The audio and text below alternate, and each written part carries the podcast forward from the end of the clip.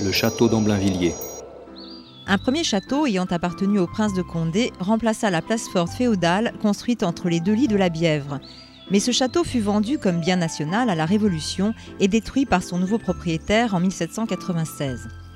Le château actuel fut acquis par la marquise Joséphine de Visconti et transformé en 1833 en Villa Visconti dans le style des villas italiennes d'influence palladienne, largement ouverte sur la nature. À l'intérieur de la propriété, comme c'est souvent l'usage, une belle tête de cheval orne le pignon des écuries du château.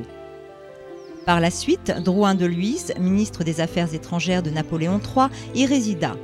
Et vers 1900, lorsque la propriété fut agrandie, on installa sur les communs l'horloge à deux cadrans que nous apercevons aujourd'hui sur le clocheton de la maison, à l'angle de la place Jacques Vaugeois. Cet ouvrage comprend un carillon de trois cloches et affiche deux cadrans, l'un pour le château et l'autre pour les habitants du hameau. Selon la tradition orale, ce hameau aurait été peuplé de possiers et de tanneurs au Moyen Âge, puis envahi par les fraisiers au début du XXe siècle.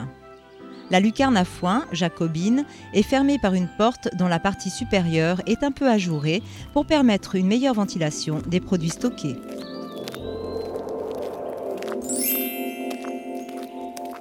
À gauche, dans le virage, vous apercevrez une vaste propriété dans les bâtiments du 19e siècle. Il s'agit de l'école Steiner. Continuez et prenez sur votre gauche la ruelle de Maupertuis.